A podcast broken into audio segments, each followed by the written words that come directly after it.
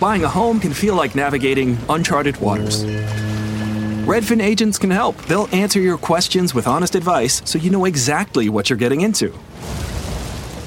They'll also help you tour as many homes as you want and show you what it takes to make a winning offer. With a Redfin agent on your side, you can sail straight to your dream home. Local expertise from Redfin. That's real estate done right. Tour subject to property and agent availability. Virginia Office Falls Church, VA 844 759 7732.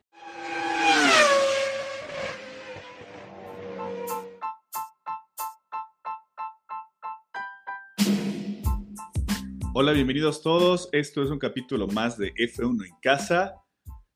Eh, antes de empezar este alocado capítulo, quiero dar la bienvenida a mi amigo, hermano, casi mellizo, Samuel Balcázar. Bienvenido, amigo.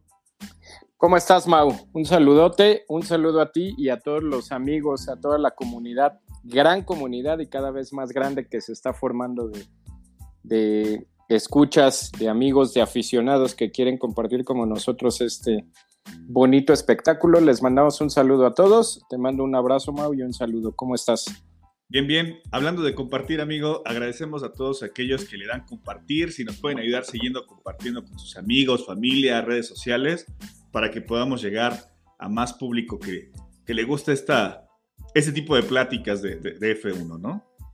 Así es. Sí, sí, sí. La verdad es que hemos tenido buena respuesta, pero por ahí apóyennos, como dice Mau suscribiéndose a nuestro podcast en cualquiera de las plataformas que ustedes escuchen y compartiendo esto con, con más amigos que, que, gusten de compartir esta, esta pasión y esta locura, ¿no, Mau?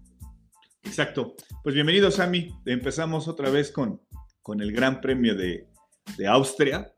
Eh, un gran premio loco, ¿no? ¿No lo crees? Estuvo un poquito rigurosa la calificación por ahí de la FIA hay algunos temas que me gustaría platicar y que platiquemos con, con toda nuestra, eh, nuestra banda de podescuchas. Este, primero que todo, ¿qué te pareció y qué tal viste esa marea naranja? No, está... Mm, ¿Quieres que partamos de ahí, Mau? Te voy a decir algo, uh, fr francamente. En lo personal, yo en el tiempo que, que llevo siguiendo la Fórmula 1, este, y posiblemente uno a través de videos o de documentarse y demás, pues ve, ve tiempos más allá que a nosotros no nos tocarán, pues yo jamás había visto un fenómeno similar. Eh, nunca, nunca, no recuerdo que, que, esa, porque incluso ni siquiera es algo usual de, de la Fórmula 1. Si bien hay, hay carreras del mundo donde se viven pasiones eh, similares como Le Mans y demás, trasladar eso así en el apoyo a un piloto de una nacionalidad, pues es algo que únicamente ves en un estadio de fútbol, ¿no? En una hinchada de un equipo europeo, de un equipo sudamericano. La verdad es que me deja impresionado. El fenómeno, literalmente lo digo, Mau, el fenómeno Max Verstappen y lo que está llegando a provocar en cuestión mediática te podría llegar a decir que incluso podría superar, no a superar, pero a hacer de una manera más impactante que lo que es Lewis Hamilton como cuestión mediática. Dejando un poco de lado la cuestión piloto técnica, eh, sabemos que Lewis Hamilton es la cara de la Fórmula 1. Eh, yo incluso siento que con este fenómeno que está provocando Max Verstappen. No sé si es algo inducido o provocado o demás esto del, del Orange Army, pero impresionante. La verdad, yo jamás había visto algo similar. Se ve muy bonito, se ve impresionante. Y qué bueno que, que parte de eso se esté trasladando al automovilismo y en concreto a la Fórmula 1. Me gusta mucho y redondeando con una eh, Digo, el marco, el marco no podría ser otro que la actitud, perdón, la, la, pues sí, la, la, carrera redonda y el fin de semana redondo que dio el, el piloto neerlandés, ¿no crees? Y yo creo que, nada, retomando un poquito el tema de la, de la marea naranja, yo pensé que estábamos viendo la euro, o sea, sí, sí me sorprendió. Te lo juro, o sea, no manches. Parece que estás viendo la euro, parece que estás viendo la Champions, pero estos los equipos de arriba, ¿no? O sea, esos equipos underground que tienen aficiones leales de más de 80 años de más. No, o sea, impresionante, en verdad, me encanta. Podría me hizo recordar como una especie de Borussia Dortmund o un West Ham, no sé, o sea, así de ese nivel. ándale, o sea, un Borussia Dortmund, incluso pues, yéndonos más allá, una estrella roja, ¿no? O sea, esos equipos, este, el Dinamo de Kiev, ¿no? De esos equipos este, undergrounds, lo digo, que vas al estadio y te da miedo, o sea, miedo literal así ver lo imponente que es la, hinchada. E, e, ellos lo están convirtiendo en eso, así en una hinchada. Parece que estás viendo que estás en la bombonera, ¿no? Viendo al Boca Juniors. Muy bien, la verdad, a mí me encanta. Habrá mucha gente a la que no le guste. Por ahí e, esos puristas que sienten que se ensucia porque que no, que el fútbol. A mí en lo personal me encanta. Te lo digo, yo no sé si detrás de esto está Liberty Media o, por ahí un, poderoso equipo de marketing que está... me queda claro que ha de ser, pero Está impresionante porque aparte no es solo en ciertos países, literalmente lo acompañan a toda Europa, o sea, toda la gira europea, ahí está el, Orange Army, ¿no? Ya como se hacen llamar. Sí. Es muy bonito, muy, muy, muy bonito. Y Max Verstappen les correspondió ahí nada más con algo histórico este fin de semana que fue el Gran Chelem, ¿no? 26 pilotos, Mau, lo han logrado en la historia. Y Max Verstappen, dato, te doy dos datos rápido para que te arranques. Max Verstappen se convierte en el piloto más joven en lograr un Grand Chelem. Se une al selecto club de 26 pilotos que en toda la historia de la Fórmula 1 lo han logrado. Y otro dato por ahí te dejo. Se metió también y igualó ahí puso ahí su nombre con un tal francés de nombre Alan Prost como los máximos ganadores del Gran Premio de Austria. Ahí te la dejo nomás. No, digo, creo que estamos presenciando historia pura en esta, en esta era híbrida. Quien, quien diga lo contrario está totalmente equivocado.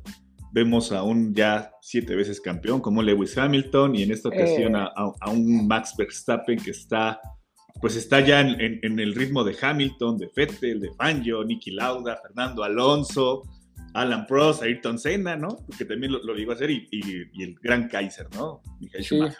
Entonces yo creo que, vamos, o sea, es, es disfrutable 100% el tener este tipo de, eventos que podamos eh, disfrutarlos, ¿no?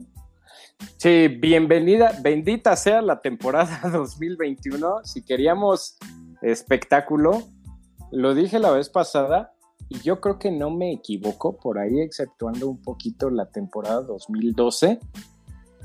Eh, pero yo creo que esta podría llegar a ser la temporada más emocionante, por lo menos en una década. Sí, totalmente de acuerdo. Totalmente de acuerdo, amigo. La verdad es que es algo impresionante, ¿no? O sea, sí. es algo que nos deja historia, es lo que te decía, ¿no? Hablando de historia también, podríamos haber presenciado, así como fue, no, no, sé, yo en lo personal lo, lo, tomo de manera personal, no que así esté escrito en los cánones ni demás. Yo a nivel personal tomo como el día que Max Verstappen se destapó al mundo ya literalmente y la carrera de consolidación para mí fue Interlagos 2016. Para mí ese día le dijo al mundo, que era un grande. Para mí, para mí, Mau, pudimos haber visto ayer la consolidación al mundo, así en sociedad, de estar viendo a un futuro campeón, a Lando Norris también. Impresionante. Para mí lo que sabíamos ya de sus capacidades, la carrera que lo consolidó ya como un grande, un pilotazo, para mí fue ayer. ¿No crees que también estamos echando un poquito las campanadas al, vuelo? O sea, digo, no, no demerito nada lo que hizo el inglés. La verdad es de que creo que fue, fue constante, fue bastante. Eh, pues sí, yo creo que, yo creo que lo, definiría como constante.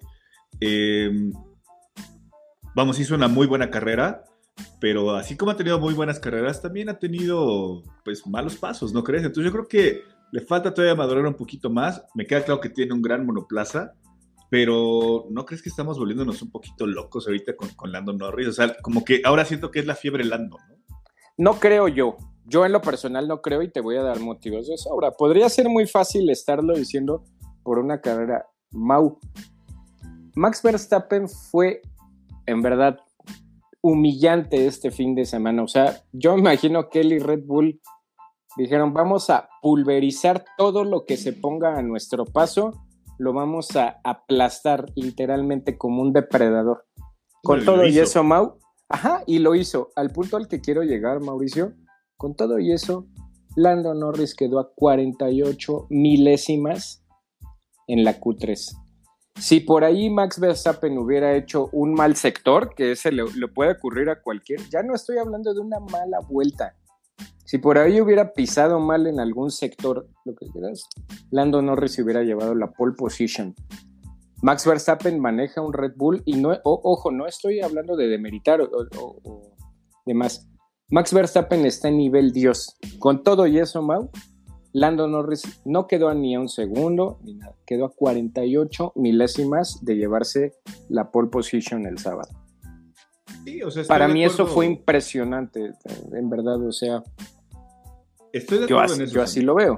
Estoy de acuerdo, pero vamos, decíamos anteriormente, una buena calificación no te asegura una muy buena carrera, ¿no? Le, ha pasado eh, a otros coequiperos o, u otras escuderías donde tienen una muy buena clasificación. Y digo, sí, me queda claro que salieron en plan grande los dos y a los dos se les dio muy bien la, clasificación. Pero al final, te digo, yo creo que estamos volviéndonos un poquito locos por este vértigo de, de lo que ha estado haciendo Lando. Insisto, no es de que sea malo, ni mucho menos. Yo creo que al igual que a todos los pilotos, hay que verlo a, la larga, ¿no? El Gran Premio anterior ha estado en cuarto, quinto, sexto, ha sido muy constante. En esta ocasión creo que las cosas se le dieron con cierta facilidad por errores cometidos por, en este caso, Red Bull y, el tema de, del bajo rendimiento que, llegó a tener este Hamilton, ¿no? Yo creo que a lo mejor nos estamos volviendo un poquito locos. Sería un poquito más conservador, diría sí. El, joven tiene pues las capacidades y tiene la forma de poder eh, destacar, pero aún creo que los estamos volviendo un poquito locos. Ese es mi punto de vista, ¿no? Sí, dato menor, ahí no, te dejo. Es el único piloto de los 20 en la parrilla que ha apuntado en las 8 carreras, ¿no? El único. Sí, lo que te digo, ha sido muy constante muy constante, ¿no? O sea, eso, eso es, hay que destacarlo, hay que destacarlo totalmente. Sí, aparte a mí algo que me termina de... no es volver loco, te digo, te doy fundamentos. Nos olvidamos a veces de que esta, que, ni siquiera va a la mitad ni nada, va empezando, es su tercera temporada en Fórmula 1. Tercera. Yo ahí la dejo, pero bueno, cada quien saca su lectura. Para mí, y te lo dije igual que, con Max Verstappen en Interlagos 2016. Para mí, llámalo incluso de manera romántica y demás. Para mí esta pudo haber sido la carrera de consolidación, ahora sí que su primera comunión de Lando Norris, ¿no? Para mí pudo haber sido ayer. Ok, vamos a verlo al tiempo. Yo, yo a lo mejor ahí dejaría que el tiempo lo juzgara un poquito. Porque hemos tenido carreras en ascenso que no sé, cinco o seis carreras se ven muy bien y después viene para abajo, ¿no? Entonces esperemos que sí no sea la, cuestión de, Norris, creo que ha sido un piloto bastante constante y que vale la pena darle seguimiento. Ese sería como, como mi, mi cierre con, con, Lando, ¿no? Vamos a ver, vamos a ver, vamos a ver cómo acaba el año, ¿no? Vamos a ver. Digo, y, ahí tenemos la diferencia, por ejemplo, con, con Ricciardo, ¿no? O sea, eh, creo que lo, lo veníamos diciendo ya anteriormente eh, el tema de, la comparativa entre uno y otro. Ahora sí que perdón por interrumpirte. Hablemos de Ricciardo. Hablemos de Ricciardo. Creo que nos está quedando de ver Ricciardo, ¿no? Había sido uno de los pilotos que, pues vamos, desde, desde equipos anteriores se había visto, pues sí, agresivo, constante y que en algunas ocasiones el auto, en el caso que, le pasó con, con Renault, no le daba esa esa agresividad que, nos caracteriza, que, caracterizaba a Ricardo. Pero eh, creo yo, y te lo decía desde que terminó con Renault y se fue con McLaren, creo que para mí fue un mercenario, el mercenario más grande que ha existido en la Fórmula 1, por lo menos en esta era. Y yo no lo veo en, condiciones de poder mantenerse eh, en el habitáculo de McLaren, ¿no? ¿Tú qué crees? Pues aquí el problema es que tiene Híjole, es que también se metieron en un. Yo no sé qué esté pensando ahorita Zach Brown, pero no nos olvidemos de algo. Él llegó como el piloto estelar, se supone en la, en la lectura. Él iba a ser el piloto uno por encima de Lando Norris, que es la apuesta, que es inglés, que es joven, que es de la academia de McLaren. Con todo y eso, Ricciardo llegaba como la estrella y, predestinado a ser el piloto uno. Le dieron un contrato, si mal no me parece, son dos años lo que le dieron. Y está cobrando una millonada. Entonces no sé qué tan fácil se puedan deshacer de, de Ricciardo. Yo no sé si estamos siendo alarmistas o demás, o ya sería momento de decir, pues no, la verdad es que ¿para qué te estoy pagando una millonada y te extiendo un contrato si el piloto que me está dando, y el piloto no que me está dando ahorita, que me va a dar en, un futuro los resultados, pues lo tengo aquí en casa y es un chamaco de 22 años o 21 creo que tiene Lando. Al punto al que yo quiero llegar, y creo que lo dices bien en alguna plática extra podcast tú y yo ya la habíamos tenido. Yo no creo mucho en esas cuestiones, pero pon atención al comentario que te voy a decir. Yo no dudo absolutamente, creo que eso ni siquiera está en tela de juicio, las capacidades técnicas que tiene Daniel Ricciardo. Para mí es uno de los mejores pilotos de la parrilla. Es un piloto súper rápido, técnico, agresivo. Para mí tiene todo, todo, todo, todo. Para mí está a la par en cuanto a calidad de manejo de manejo y técnica de manejo está a la par de un Valtteri Bottas y de un Sergio Pérez, por ejemplo. son pilotos que perfectamente te van a cumplir incluso eh, viéndolo objetivamente en esa triada de pilotos consolidados, yo siento que Ricciardo sí se los come a los dos en talento. Sin embargo, no soy tanto de creer en eso, pero yo te preguntaría ahí, Mau, ¿no crees tú que el destino, la vida, Dios, llámale como quieras, le está cobrando la factura de lo que tú dijiste? Yo así lo veo y lo digo y mucha gente se molestaría de más. Daniel Ricciardo es el máximo mercenario de la actual parrilla.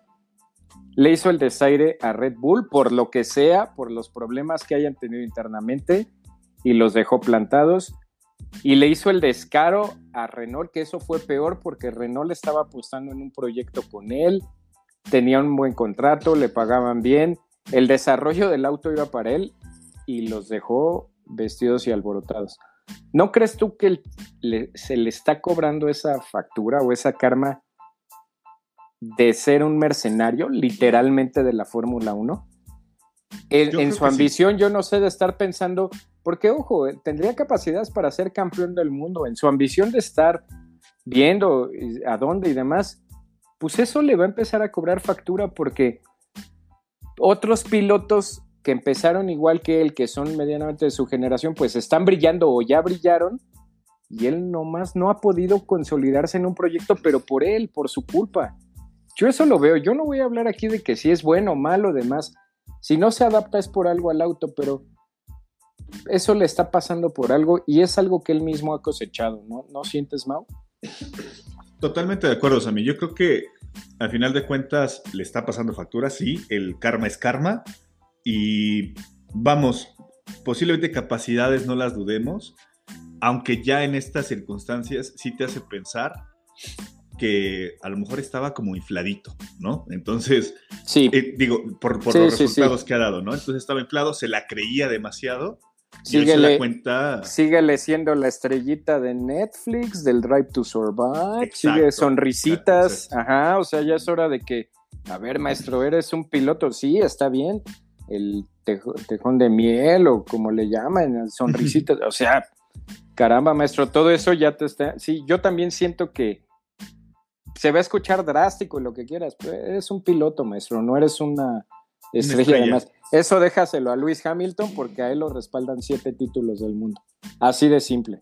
Sí, claro, o sea, aún no ha logrado nada y creo que estaba En, un tabique que fue muy fácil marearse y hoy está encontrándose con una realidad que, vamos, el check to reality siempre es bien complicado cuando no estás eh, preparado para ello, ¿no? Entonces, eh, vamos a ver, o sea, ahora sí que malas las actuaciones de Ricciardo. Yo creo que ya es tiempo de decirlo. Era el, era el piloto, y lo veníamos diciendo desde hace tiempo, es el piloto que más trabajo le ha costado adaptarse a, a un auto que está hecho para él. Sí, ¿sabes cuál es el gran problema, Mau? Yo ni siquiera lo vería por esta temporada. Bueno, bueno. Sí, sí, te escucho, te escucho. Ah, perdón. Yo ni siquiera lo veré en esta temporada. Dejemos de lado un poco el tema McLaren y enfocándonos específicamente en Daniel Ricciardo. Yo ni siquiera el problema lo veo esta temporada. Esta temporada está más que perdida. Lo están humillando literalmente y podría incluso justificarse en que es nuevo, que se está adaptando al auto y, y demás. Yo no veo tanto un problema esta temporada. Su problema va a empezar a partir de la temporada 2022 porque Lando Norris te tiene tomada la medida. Lando Norris tarde o temprano va a ser campeón del mundo con el proyecto de McLaren o con otro. Entonces, tu compañero de equipo te tiene más que tomada la medida. A él no le vas a poder ganar. Y si quieres aplicar la que has aplicado en las últimas tres veces, ¿a dónde te vas, Mauricio? Hoy creo que ya no ¿A dónde? lugar en alguna otra escudería. en ningún lado. Y ojo, tiene. Si no acaso, tiene- Haas. De- refiriéndome a las escuderías No, que, que, a las top no hay nadie. que están dispuestas a. Porque aparte, no sé qué pasa que le pagan. O sea, Renault le pagó un dineral por salirse de Red Bull y McLaren le pagó un dineral por salirse de Renault. Yo no sé en verdad. Eh, son de esos temas irónicos a veces, pero ¿a dónde te vas a ir? ¿A Mercedes? Mercedes No, en Mercedes no hay lugar. Luis quieran. Hamilton. Luis por, por eso te voy a hacer una lectura rápida. Luis Hamilton acaba de firmar este fin de semana por dos años y es un hecho que sí o sí George Russell va a llegar al segundo asiento. Quiera o no Luis Hamilton, eso va a ser.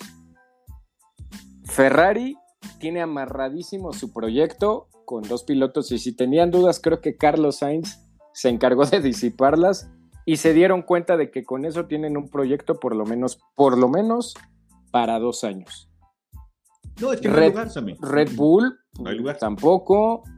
Y esos son los tres punteros de ahí. Pues Alfa digo, Tauri. Si alguien lo este, quisiera, si alguien Aston lo quisiera, Martin. pudiera ser Haas. Pues sí, Haas o Alfa Romeo. No, y ni Alfa Romeo. No lo creo. No lo creo. La verdad es que lo veo, lo veo complicado. Pero pues bueno, vamos a, vamos a darle un, un- un corte aquí a Ricardo porque en verdad que podemos tardarnos toda la tarde y, y no vamos a dejar de ver lo mal que ha sido su, su temporada, ¿no? Yo Sí. esperaría que a lo mejor y pues ya por ahí de, de México o algo empiece a dar una, una respuesta distinta, pero pues lo veo complicado, ¿eh? la verdad. Ya le dedicamos mucho a Ricciardo. ¿Qué sigue, Mau? ¿Qué te parece si nos vamos con Mercedes? ¿Tú cómo los viste, amigo? Mercedes, Botas, pasando a Hamilton, Hamilton teniendo un severo, un, un difícil gran premio, creo yo, para el inglés, ¿no? Eh, Y un difícil gran premio, yo diría un difícil mes.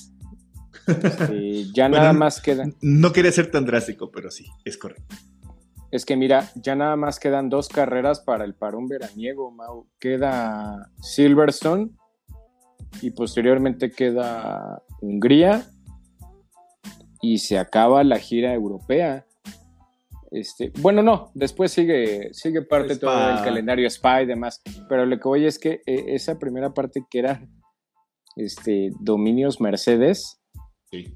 eh, está mal, sin embargo, yo te voy a decir algo. Yo no sería tan alarmista porque creo que lo hablamos ayer tú y yo. Con todo y lo malo, entre comillas, que podría catalogársele ahorita el resultado o el desempeño que está teniendo Mercedes, pues quedaron segundo y cuarto, ¿eh? Ahí está sí, la sí. pelea en el Mundial de Constructores. Yo sé que matemáticamente se empieza a tornar muy oscuro y demás, pero ahí están. Y Luis Hamilton, con todo y lo que quiera, sigue estando ahí, segundo lugar, bien afianzado en el, en el No, pero- Mundial de Pilotos, ¿no? Pero lleva más al tema donde, pues, ¿O Bull querías les de la por carrera? encima. Sí, sí, sí. O sea, yo creo que Red Bull les pasó encima en estas dos carreras, eh, evidenciando una vez más que, que Mercedes, o sea, lo veo maniatado, amigo. Lo veo, eh, ¿cómo te diré? Frustrado en, en- en su capacidad de reacción. Sí, o sea, obviamente, pues tienen, yo creo que el segundo mejor carro en- en todo el, en todo el emparrillado. Y pues es lógico pues verlos ahí arriba peleando, ¿no? Sería Claro. o sea, catastrófico sería que ni siquiera sumaran puntos en dos, tres carreras, ¿no? Me queda claro. Pero no, está, no son las posiciones que estamos acostumbrados a ver a un Lewis Hamilton, y mucho menos en un, en un Gran Premio de Austria, donde había sido también amo, dueño y señor en algunas ocasiones. Sí, territorio Mercedes, ¿no? Exacto, ¿no? Entonces, ese es a lo que voy. Creo que eh, sí, o sea, me queda claro que hoy Red Bull tiene el mejor automóvil de, la- de- de toda la plantilla, pero yo te decía es, los veo frustrados en la forma de que, de que quieren reaccionar y ni dando la, una buena carrera con Valtteri Bottas, ahora sí, soltándole la rienda, pudieron re- recortar el gap que traían con, con Max, ¿no? Entonces, en- esa es la parte que, a mí me llama la atención, que yo no sé si estén jugándole a Spa, a Italia, no sé, el, el- el tener una configuración distinta o una respuesta más agresiva. Yo siento que responden, pero ni con la respuesta les está alcanzando para poder tener esa, pues, esa lucha, esa revancha, ¿no? Que, que- que- ha demostrado Red Bull que hoy viene con todo. Sí, aparte, ¿te acuerdas, Mau? Me voy a, a ir un poquito a, a unos episodios atrás. Ah, pues justamente cuando terminó Baku, venían las tres carreras, ¿no? Al hilo venía Francia y las dos de Austria. Y te acuerdas que dijimos, sí, fue un excelente fin de semana para, o sea, veníamos de Mónaco y de Baku y que eran excelentes carreras para Red Bull y demás. Y dijimos, pero no echemos campanas al vuelo porque las siguientes tres carreras, pues la lógica nos diría que es Mercedes quien las tendría que dominar. Así es. Y te acuerdas que tú dejaste ahí el dardo de decir, ¿y qué va a pasar? O sea, la, la lógica nos dice que Lewis Hamilton y Mercedes van a dominar estas tres carreras y todo se estaría equilibrando un poco. Y a manera de risa tú dijiste, ¿y qué va a pasar si la lectura que hagamos pasando esas tres carreras es que Red Bull dominó? Pues pasó, Mauricio, y, y nos reíamos, incluso decíamos, no, imagínate. Nos reíamos porque era algo ilógico y era algo catastrófico. Pasó. Hablando de Mercedes, era algo catastrófico. Pues pasó, Mauricio. Así Las es. tres carreras las dominó a placer Red Bull. Otra situación que les debería estar preocupando ahorita a los, a los de Mercedes es, ellos podrían decir, bueno, pues ya el auto no da para más, el techo va a ser el segundo y tercer lugar, pero por ahí ya ni siquiera eso, ya ahorita se les mete Checo y se les mete Lando Norris. O sea, Así Lando es. Norris, alguien que ni siquiera tenía que haber entrado a la ecuación, ya se metió. Así es. Entonces es una piedra más en el zapato para Mercedes. Yo sé que es muy pronto para, para augurar cosas y yo sé que el Mundial está vivo, que por nada está muerto, pero cada vez, cada carrera, cada carrera, cada gran premio, se le van metiendo más piedras al zapato a Mercedes. Ya no es solo el auto, ya no es la puesta a punto, es no saber tomar decisiones. Team Radios que antes ni de broma veíamos patético eso de que este, no lo pases. Este, bueno, mejor sí pásalo, porque si no lo pasas, por ahí Lando Norris nos- se los va a comer mete a los a dos. los dos juntos. Ajá, o sea, y, y ese afán de estar queriendo cuidar a Hamilton, pero ni siquiera prever bien la estrategia, porque 10 segundos después la tienes que cambiar y decir, no, no, no, me equivoqué, mejor sí pásalo y pásalo rápido. Los veo nerviosos, Porque- amigo. Sí, ¿qué onda, Mau? O sea, Es lo que te decía yo anteriormente, y, y perdón que te interrumpa, pero no, Creo que no, no, decía. adelante. creo, creo que esa, esa presión es algo que no estábamos acostumbrados y no estaba acostumbrado eh, Mercedes a sentirla, y hoy que la tiene, yo veo que no la saben manejar. Creo que, eh, sí, lo que decíamos, yo no sé, insisto, ¿no? Eh, una muy buena carrera que tengan eh, Lando y Pérez y se quedan afuera los dos, los dos Mercedes, ¿no? Eh, y van a estar peleándose.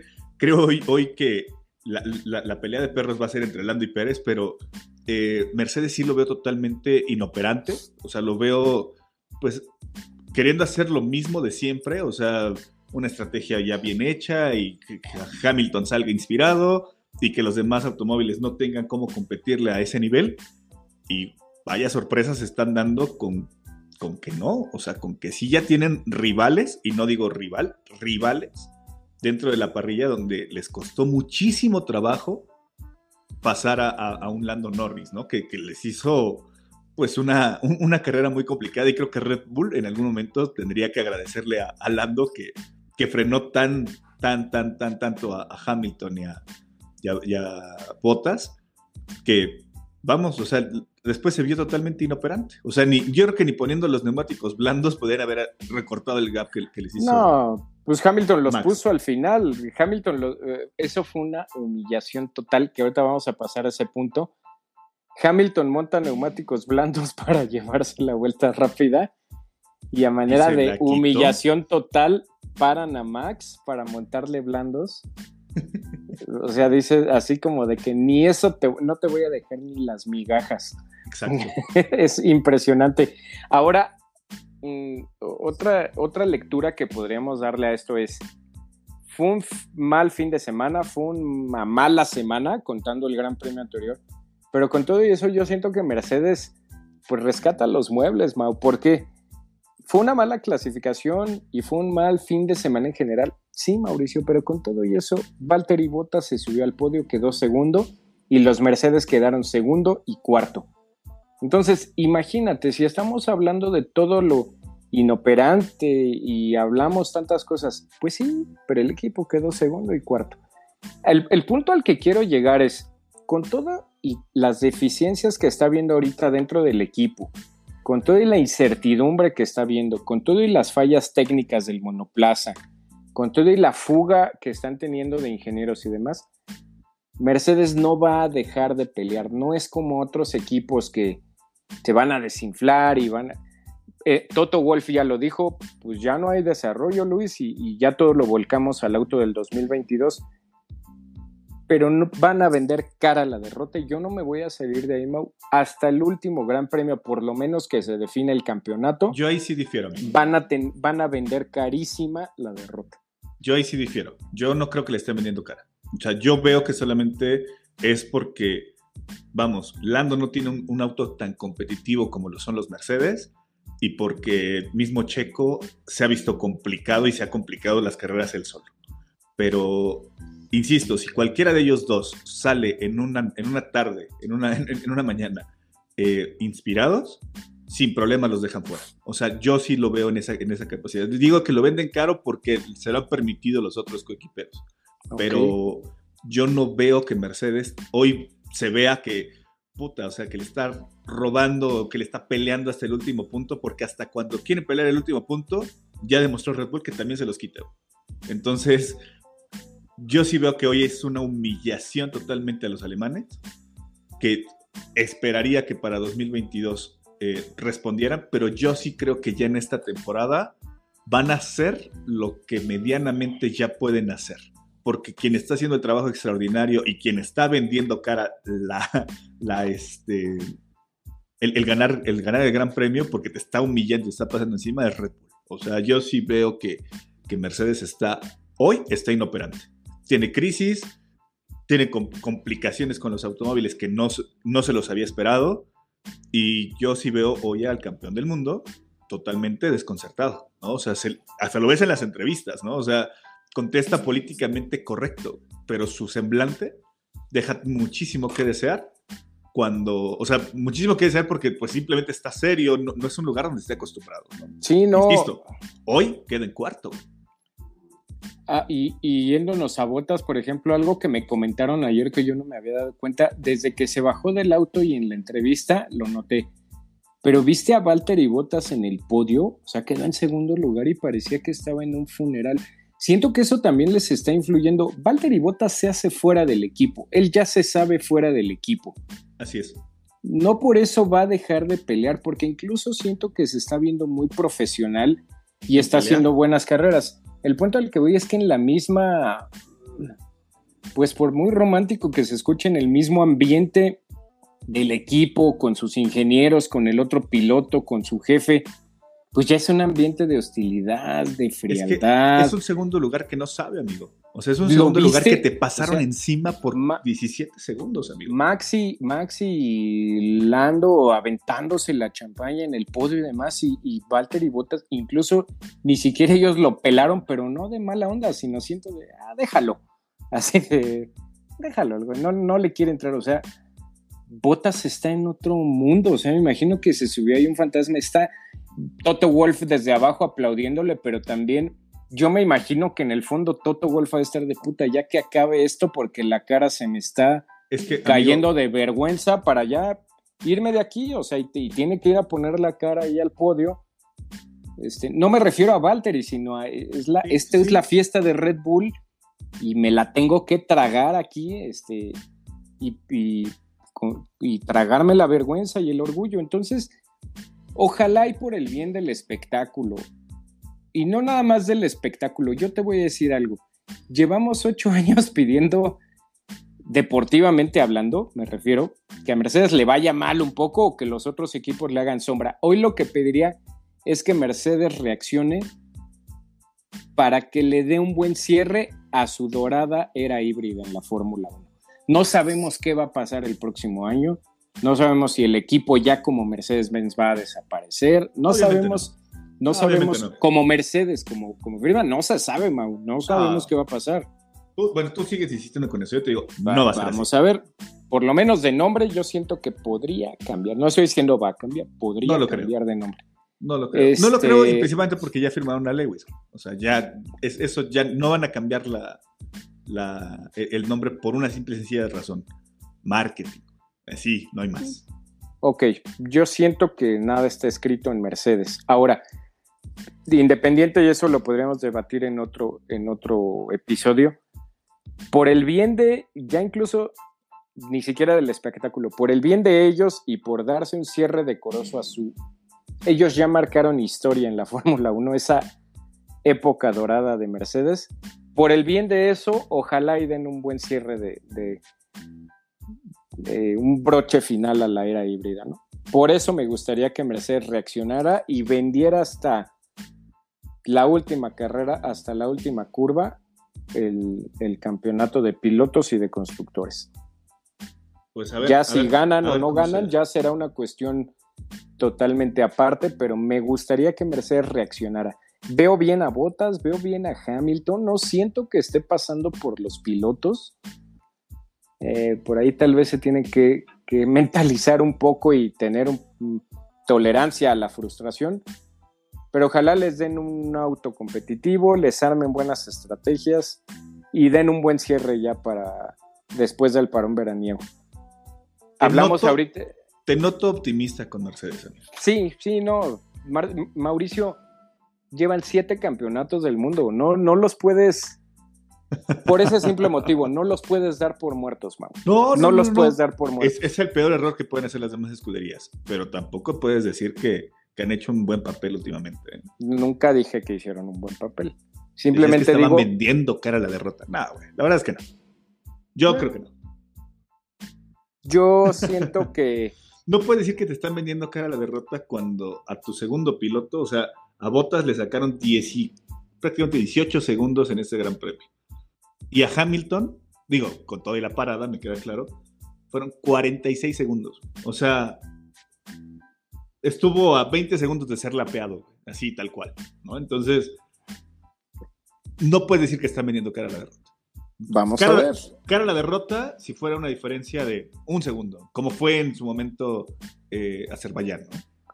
Vamos a hacer una lectura, Mau. O sea, acuérdate bien de lo que te digo. Faltan dos carreras para el parón. Después de Austria, de Austria, perdón, de Hungría, vamos a hacer una lectura sobre cómo están en la tabla y realmente a ver, independientemente dejando un poco la, la cuestión matemática, de sobre una proyección de desempeño, ver si ya se definió el mundial o si Mercedes todavía podría reaccionar.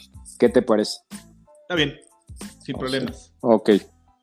Siguiente punto, mis amigos. ¿Qué es lo que vamos a tocar también? Bueno, yo creo que ya dijimos realmente lo destacado que estuvo eh, Max Verstappen y Red Bull. Creo que hasta en la transmisión, pues lo pasaron como dos veces en todo el, Gran Premio. Sí, nada, fue. Eh, digo, una bestia. el- Aplicó una de ¿no? Hamilton, de las de tantos años de Hamilton. Manejó, como dicen por ahí, con el brazo en la ventanilla, ¿no? Así, Así se es. manejó su carrera, Max. Así es, así con es. el brazo en la ventanilla. Si quieres, lo de Pérez lo dejamos un poquito al final para, Sí. para platicarlo un poquito más Me sabrosón. parece bien, me parece bien. Eh, escuderías, ¿cómo viste a los demás? Yo creo que em- empezaría por Ferrari, ¿no? Ya hablamos de. McLaren, vamos a hablar de Ferrari. Creo que Ferrari bien en, en- en- en cierta forma. Eh, no sé, a ver, tú cuéntame cómo lo viste. Te voy a decir algo, yo después de Baku, por la cuestión de cómo venían las mejoras para el monoplaza, yo dije, pues ya, hasta aquí llegó Ferrari, ya por ahí el tiro de McLaren Ferrari ya no creo que, que dé para más. Tarde o temprano, pues McLaren se va a despegar, pero sorpresa, ¿eh? Sorpresa, la verdad, de Ferrari, porque y más mérito incluso de los dos pilotos porque este auto que tienen ahorita es con el que se van a ir a final de temporada, ¿eh, Mau? Por ahí llegarán dos, tres mejoras al auto chiquitas, pero pues no va a llegar gran cambio. Ese monoplaza, así como lo estás viendo, es lo que tienen de aquí a, a- de aquí a diciembre. Entonces, el hecho de que estén quedando sus pilotos en esas posiciones, pues, o sea, nada más analízalo. Fíjate, Carlos Sainz quedó en quinto lugar y Leclerc quedó en octavo. Carrerón del madrileño. O sea, la verdad, yo creo que el día que Sergio Pérez se retire de la Fórmula 1, su alumno más avanzado, yo creo que va a ser Carlos Sainz para mí. Lo estoy- a, a manera de chiste y de broma, el alumno más avanzado de su. de Del su- estilo. De su clase, de su estilo y de su cátedra de manejo de neumáticos, para mí es el madrileño. O sea, no hay Oye, más. hizo, hizo que 49 vueltas Sí, ¿no? en el primer no, impresionante. ¿Tú, ¿Tú llegaste a pensar que a estas alturas del campeonato estuvieran así de parejos Leclerc y, y Sainz? Eh, Pues no, estamos hablando de que Leclerc está en sexto lugar con 62 puntos. Sainz tiene 60 puntos. Así es. No, no porque, porque vamos, si ni siquiera Vettel y Leclerc lo, lo estuvieron ya al final de la, de la temporada con, con, con- con esa paridad, yo creo, yo pensaba que Leclerc iba a estar, eh, pues a lo mejor y más arriba, ¿no? Que Sainz en, en un tema donde el auto no está hecho para Sainz, ¿no? También de igual manera lo sabemos. Sí, no, y aparte estamos hablando de que Leclerc no es un piloto ni siquiera medio, ¿no? De, es un piloto bueno, pues es un Así es. piloto formidable, ¿no? Estamos hablando de otro fenómeno, igual que Max Verstappen. Entonces, bien, me gusta la escudería Ferrari. Ya no lo siento más ordenados en, la, en cuanto a la estrategia que montan para los dos pilotos. Hacen buen trabajo en boxes. Excelentísimo trabajo el que hicieron tanto con Leclerc como la parada con Sainz. Sí, O sea, fueron excelentes paradas. Si no se salen. Ajá, si no se salen de ese librito, Mau, o sea, ese librito de montar una buena estrategia con base en nuestras carencias, sé que ahorita el auto ya no nos va a dar para más, pero si por ahí eh, logrando clasificar en la Q2 y metiéndose a 11 y haciendo una buena estrategia con neumáticos para la carrera, pues yo siento que sí se pueden irle peleando a McLaren. Va a ser muy, muy, muy, muy complicado, pero sí se pueden ir a- hasta el final de temporada haciéndole lucha a, a McLaren. Ellos, para que veas, sí creo que están vendiendo cara la derrota, amigo. O Porque sea, ellos sí tienes a dos pilotos, a dos, claro. dos pilotos. No, o sea, vamos, o sea, en, en general, creo que carrera con carrera ha estado arriba, abajo, arriba, abajo, arriba, abajo. Ellos sí se ven un tema de, de un tú por tú para ver quién se queda con ese, con ese tercer, con ese tercer, tercer lugar, ¿no? Sí. Me, me gustó Ferrari, te voy a decir algo, y honestamente, bueno, ya lo dije, yo lo daba por muerto, no muerto literalmente, pero no le auguraba algo más que pues un noveno, décimo puesto para sus pilotos en esta carrera. Me sorprendieron, la verdad. Más por lo Muy, desastroso, muy, ¿no? que que vienes todos los anteriores. Sí, la verdad es que, y no tanto por la Q3, sino por el desempeño que está teniendo ya el Ferrari. Eh, Sí. ya no eh, lo que posiblemente les podía beneficiar por ahí Singapur, que es un circuito callejero, pues ya no se va a correr. Entonces, ya no va a haber tantos circuitos de aquí en adelante que le puedan beneficiar a, a, Ferrari.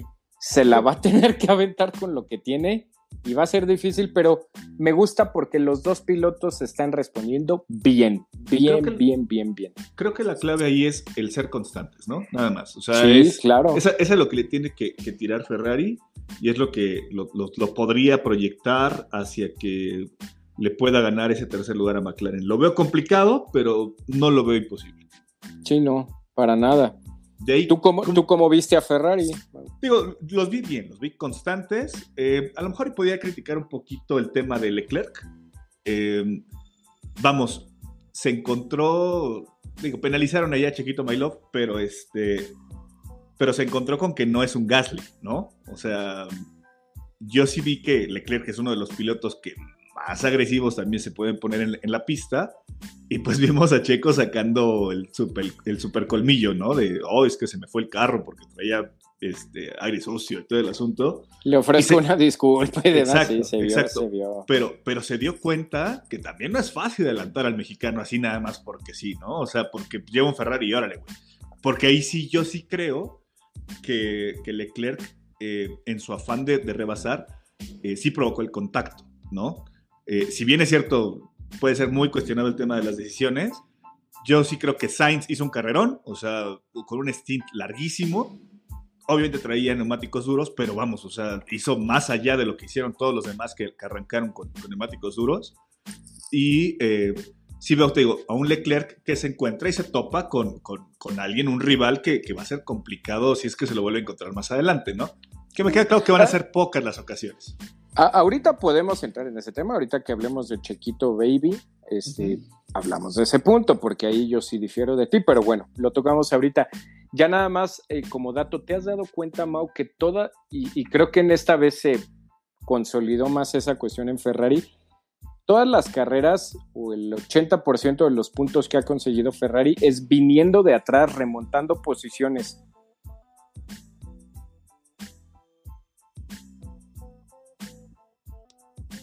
Ferrari haber encontrado esa,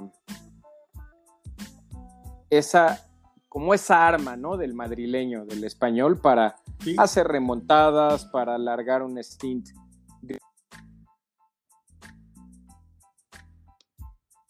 Eh, pues por ahí siento que esa arma o esa herramienta que se encontraron con, con Sainz y con Leclerc, que tampoco lo hace mal, les puede ayudar para salvar un poquito los muebles de, un auto que ya no les va para más esta temporada, ¿no? Totalmente de acuerdo. Yo creo que es la, digamos, el copy-paste de lo que está haciendo Red Bull con, con Checo en algunas ocasiones, donde Sainz le da esa, flexibilidad a Ferrari, ¿no? La verdad, el, tener una estrategia totalmente diferenciada, eh, constante, y el madrileño, la verdad es que está haciendo las cosas bien, bien, bien, bien. O sea, yo me quedo con Sainz, la verdad es de que creo que fue para mí era más piloto destacado él que, que, lo que pudiera hacer este Leclerc en algún momento. Y Norris, ah. digo, Norris hizo un, carrerón, ¿no? O sea, me queda claro. Pero yo creo que en comparativa entre los Ferrari, yo creo que sí me quedaría más con Sainz que con Leclerc. Eh, pues, de ahí de, si debatimos un poquito el driver of the day, este, es que lo de Norris es inapelable, pero si me apuras un poquito a justicia, pero llamarlo de una manera, pues no hubiera estado mal que se lo dieran a Sainz. Y yo pondría otro por ahí, loco mi argumento, pero para mí el que se tendría que haber llevado el piloto del día por lo que hizo fue George Russell. Para mí. Sí, digo, no, no consiguió puntos, pero se mantuvo, ¿no? Incluso no sé si viste que al final hay un onboard te lo voy a mandar, no sé si nuestros amigos lo han visto. Está, creo que está, no, no sé, no sé qué cámara es de qué auto, pero adelante está el auto de Russell, ya cuando llegan al parque cerrado, y se baja Russell y en el auto de al lado se baja Alonso, y Alonso se baja de su auto y lo primeritito que hace es ir a topar a George Russell y lo abraza y le da así como diciendo, güey, perdóname, cabrón, o sea, te, Sí, sí, sí. Te chingué el último punto en las dos últimas vueltas. O sea, sí fue De así. hecho, güey, Alonso perdóname, perdóname, cabrón. O sea, Alonso te lo lo dijo, gané. por, por ahí salió una declaración que, que le preguntan a Alonso, dice, cuando vi el Williams adelante de mí, yo esperaba que no fuera Russell. Me dolió adelantarlo. Entonces, vamos, que te- Sí, sí, sí. y te lo creo, o sea, porque Te, te haga esa, es- esa referencia, güey, carajo.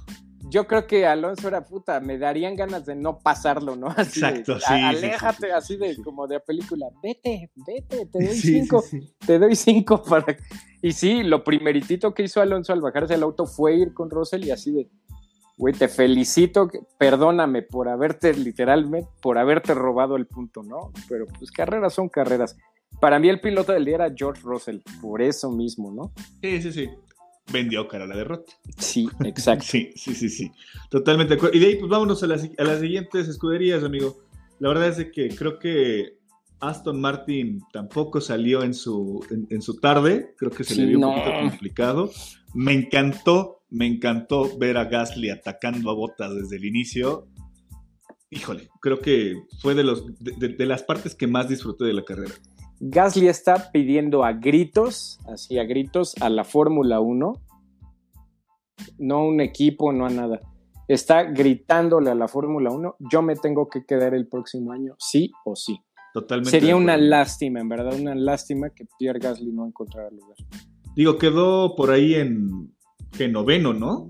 Eh, Sí, noveno, Sí, después, noveno. des- después de Leclerc. La verdad es de que, vamos, el, el tiempo que también, pues a lo mejor afectó un poquito también a, a la otra parte de que era a Red Bull cuando venía Checo atrás, pero la forma en la que estaba conteniendo a Sainz y a, ah, perdón, a, a Ricciardo y a Leclerc, fue de grandes, amigo. La verdad es que solamente lo pudieron pasar cuando tuvo que hacer su parada, ¿no? Pero, pero estaba muy bien Gasly, la verdad.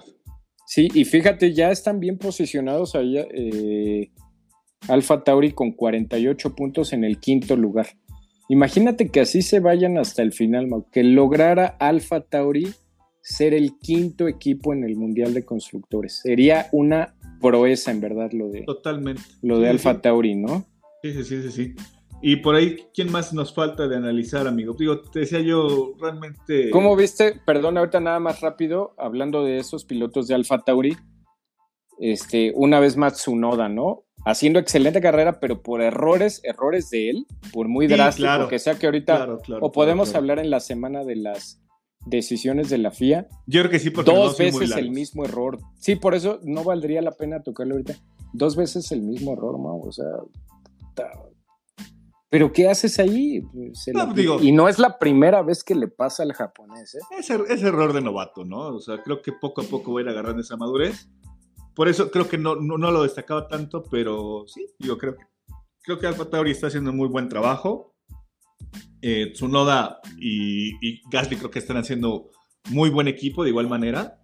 Entonces, creo que me quedo con, con esa parte, ¿no? Que, que, están haciendo un buen trabajo en general, ¿no? ¿Sabes quién se está desinflando y le puede? Porque ahorita que estaba viendo la tabla del Mundial de Constructores, fíjate, Alfa Tauri ya está en quinto lugar. Aston Martin ya está en sexto Sí, y Alpine por ahí pues va a empezar a sumar, a sumar, a sumar. Alonso ya le puntito. tomó la medida, ya le tomó la medida ese Alpine. Pero a lo que voy es que, ¿sabes quién siento yo que se está desinflando y ya no está? Arrancó bien Lance Stroll. sí, fíjate que, que- que también lo estoy viendo. Estaba haciendo muy buenas carreras. De hecho, Sí, sí, sí. apenas o sea, estuve viendo arrancó como- bien. Como resumen de, de- de varios grandes premios, este, yo dije, bueno, Lance Troll está mostrando cosas bastante agradables, hasta en, la, Sí. en- en- hasta en las calificaciones de esta ocasión dije, está haciendo buen trabajo el canadiense, pero, pero sí, sí creo, creo que le está pasando un poquito la factura de algo que les está fa- fallando, ¿no? Sí. Ni hablar, digo, creo que ahí va a estar, seguimos diciendo, muy bueno el agarrón entre Alfa, Aston y Alpine, creo que poco a poco va, va a ir agarrando este buen ritmo, ¿no? Vamos a hacer una lectura después de Hungría para ver Sí, cómo, sí, sí. está, cómo está ese grupo de tres, ¿no? Va a ser un Totalmente. agarrón. Ojalá por el bien igual del espectáculo y de este grupito, ojalá Ocon, que ha tenido tres, por ahí tres malas carreras, cuatro, creo que ya se le sumaron y había arrancado excelentemente bien. Ojalá Ocon pueda entrar otra vez en ritmo. Me gustaría mucho que Ocon vuelva a encontrarle. Fue mala fortuna lo de que quedó fuera en esa carrera, pero tampoco se le auguraba mucho, ¿no? Por la posición en la que había largado y demás. Sí, sí, sí. Pero ojalá Ocon pueda volver a encontrar. No sé si por ahí le está ganando el nervio de que, pues ya vio que Fernando Alonso ya, Ya le- despertó, ya puta, despertó. ya despertó. Entonces no sé si eso sea, pero que se calme, que se tranquilice y que sume puntos para el equipo. Ojalá, y si no, ya le tocará ser tundido también. Sí, cabrón. Vámonos al siguiente tema, mis amigos, porque ya nos hicimos súper largo este, este tema ahí. Que sabíamos que iba a ser largo, ¿no? Sabíamos Sí, que iba sí. a ser largo. Va a ser un poquito eh, tema que me has estado pidiendo a gritos desde el día de ayer, en la mañana, pero tema Checo Pérez. Quiero, quiero darte la palabra, suéltate con tu lengua de víbora y vamos a darle. Te voy a dar tres minutos para que saques tu odio.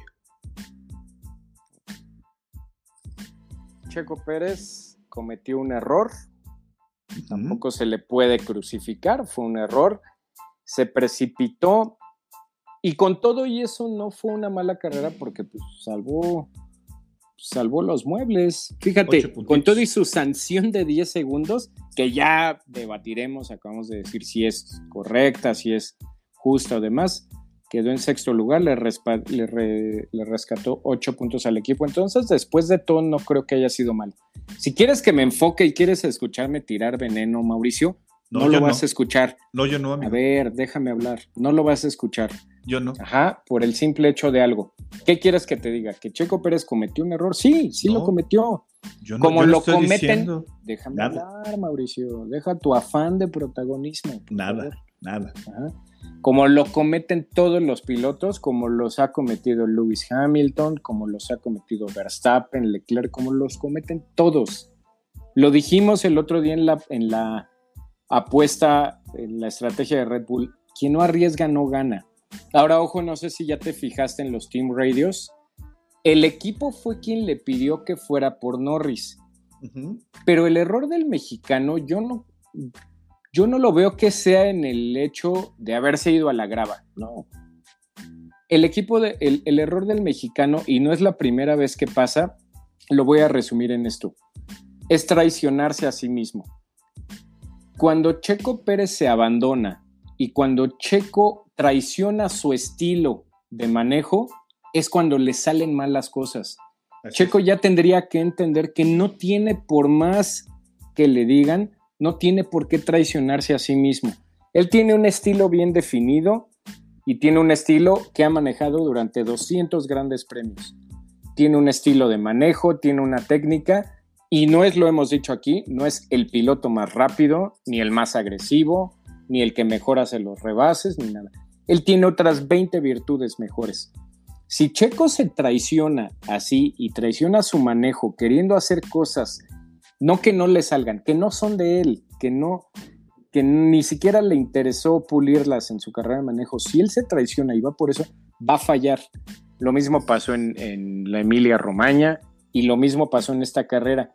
Ahí yo veo el error de Checo. Yo no lo veo tanto en, en, en el, en la acción como tal. Yo lo veo en traicionarse a su estilo de manejo.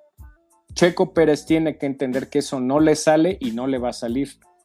Si Checo Pérez se mantiene fiel a su estilo de manejo y fiel a su técnica de aquí a fin de año, Checo Pérez no va a tener ningún problema en que sea un excelente año para él. Si Checo Pérez sigue traicionándose a su manejo y queriendo hacer cosas que se salen de su librito, Checo Pérez va a tener problemas. Yo lo veo así, fue una carrera mala, sí, sí fue mala por el por la situación de, de la primera acción con Lando. Lo de Leclerc ya podremos definir y tardarnos otra hora que si fue, no fue, que si es legal, que no. Yo solo te voy a decir algo. Checo Pérez no tenía nada que estar peleando con Leclerc. Todo mundo habla de que Leclerc, de la sanción, del demás, pero nadie habla que lo iba a pasar un Ferrari. Un Ferrari, Mauricio. Ajá. Entonces, eso es más grave que decir si era o no era una sanción y que si Checo Pérez fue sancionado justa o injustamente. Tenemos que hablar de que lo iba a pasar un Ferrari. Ajá, no, no es ser críticos y demás, es todo ese embrollo en el que se metió Checo Pérez de que le quitaran 10 segundos, de que al final ya no pudo parar por neumáticos rojos para hacer la vuelta rápida porque perdía esos 10 segundos, de meterse en un embrollo con Leclerc, de meterse en un embrollo, todo eso él se lo buscó. Y no lo hubiera hecho si no se hubiera traicionado ese estilo de manejo. Pero con todo y eso, fíjate que Red Bull tiene que estar contento y te voy a dar una lectura. Si eso mismo le hubiera pasado a, y, odiosas las comparativas, como dicen, pero hay que hacerlas. Si ese escenario le hubiera pasado a Albon, Albon ya no se, ya no se, repone, ya no se repone. Ya no se recuperó. Checo Pérez tuvo una carrera de tres errores, si así lo quieres, o cuatro, y con todo y eso terminó sexto y le llevó a la bolsa ocho puntos a Red Bull. Así es. ¿Ya pasaron mis tres minutos? Ya te pasaste hasta por cuatro. Ok, va. Pues mira, yo, yo me quedaría con una cuestión. Eh, es muy cuestionable, sí, eh, pero recordemos algo. Decías tú, el que no arriesga no gana. Yo me quedo con la idea, o sea, yo me quedo con la idea de, sí, o sea, fue un error totalmente. Y el hubiera no existe, es otra. creo, que, creo que se apresuró, ¿no? O sea, creo que sí. Se precipitó. Se precipitó porque la vio fácil en el, o sea, dijo, güey, aquí es donde le puedo dar y vamos. Si le hubiera salido, hubieran dicho, no mames el super carrerón de Checo. Y por fuera y en la curva. Súper arriesgado y así queremos ver al mexicano. Güey, no le salió. O sea, no le salió. No le salió. Y, y, se fue a fondo, ¿no? No pasa eh, nada. Posteriormente creo que eh, ya el tema de las decisiones lo platicaremos, pero creo que posterior hace lo que ya estamos acostumbrados a verlo, ¿no? Un manejo defensivo, un manejo constante, tirándole a que baje el desempeño de los de adelante para poder hacer sus, adelantamientos mucho más sencillos. Primero quiso reinventarse, se dio cuenta que no le salió, regresa a su estilo y, rescata la carrera, ¿no? Rescata y remonta, remonta, remonta. Exacto, Que es algo que estamos acostumbrados con Checo.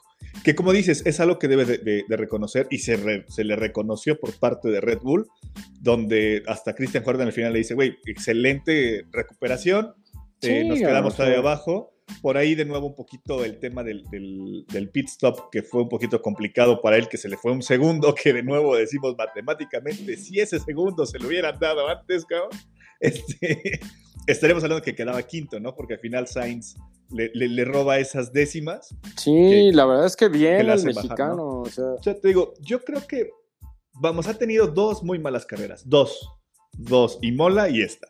Y Mola quedó fuera de puntos, si no mal recuerdo. Ajá, sí. Y en esta tiene, tiene la opción de recuperarse y tiene la, cuestión de que se ve bien al, final de la carrera. Creo que esa es la virtud y tú la acabas de. Te interrumpo dos segundos nada más. Red Bull, obviamente que Christian Horner lo ve y que Helmut Marco lo ve.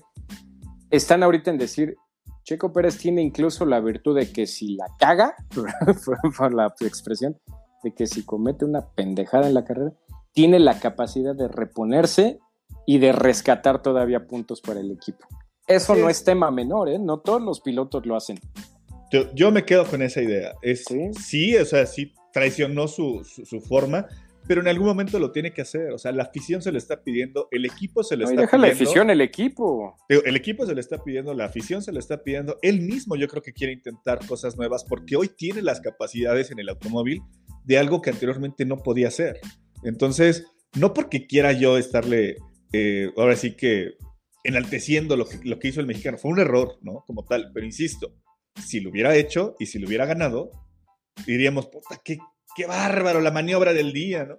Sí, como se la hizo a Botas en Francia, así en curva, por fuera, ¿no? exacto, ¿no? Esa es una. Dijimos, ay, por fuera, qué arriesgado, qué valiente, pero le salió. recordemos. Baku, él tuvo el primer lugar gracias a un error muy similar, por así llamarlo, de, Lewis Hamilton. De un siete veces campeón del mundo, que se fue fuera.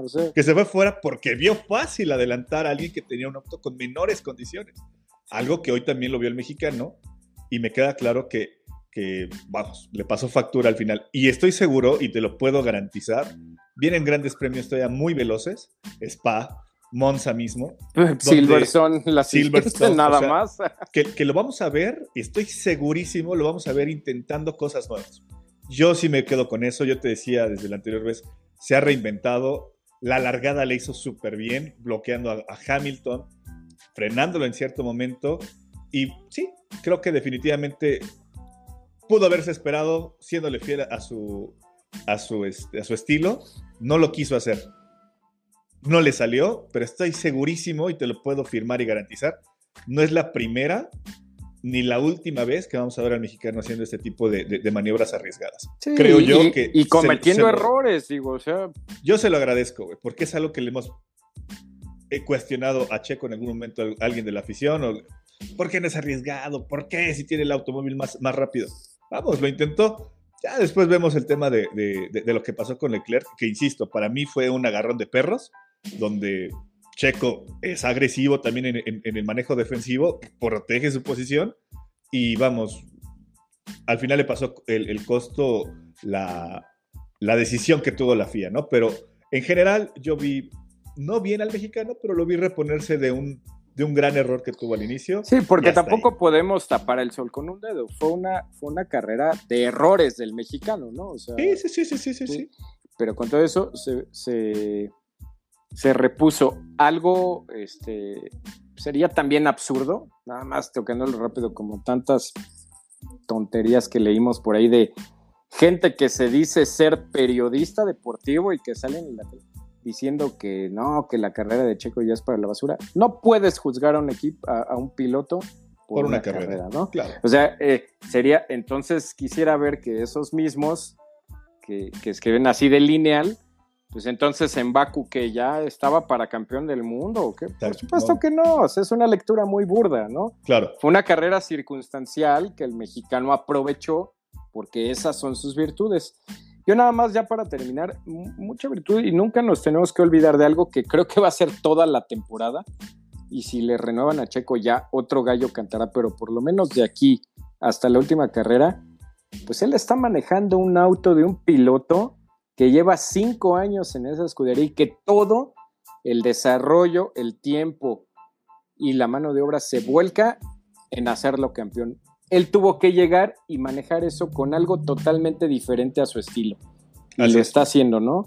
Algo un poquito similar a lo que hace Sainz en Ferrari, ¿no? Yo le, yo le agradezco, por así llamarlo, el, tema que se quiera reinventar. sí, sí. Tiene, si quiere ser de los grandes, tiene que ser tiene que buscar nuevas alternativas y lo está haciendo, ¿no? En esta temporada lo dijimos, Mau, con Red Bull como equipo. El que no arriesga no va a ganar. Así es. Yo me quedaría con eso, Sammy. Yo creo que ya, ya le tocaremos el, tema un poquito más a fondo con, la secuencia de. Ya llevamos un muy buen ratito platicando. Sí. Remátala, mis Sammy. Pues ya, no, para no tardarnos más, muchísimas gracias quienes se quedaron hasta el final de este episodio. Creo que lo valía porque hubo varias aristas en la carrera que tocar, pero creo que las cubrimos todas. Ojalá no se aburran y se queden hasta el final y por ahí ya rápido. Nos vemos en Silverstone. Adiós, Mau. pues nada, sería todo. Entonces, mi Sammy, también me quedo con lo mismo. Esto fue F1 en casa y nos vemos en la parrilla de salida.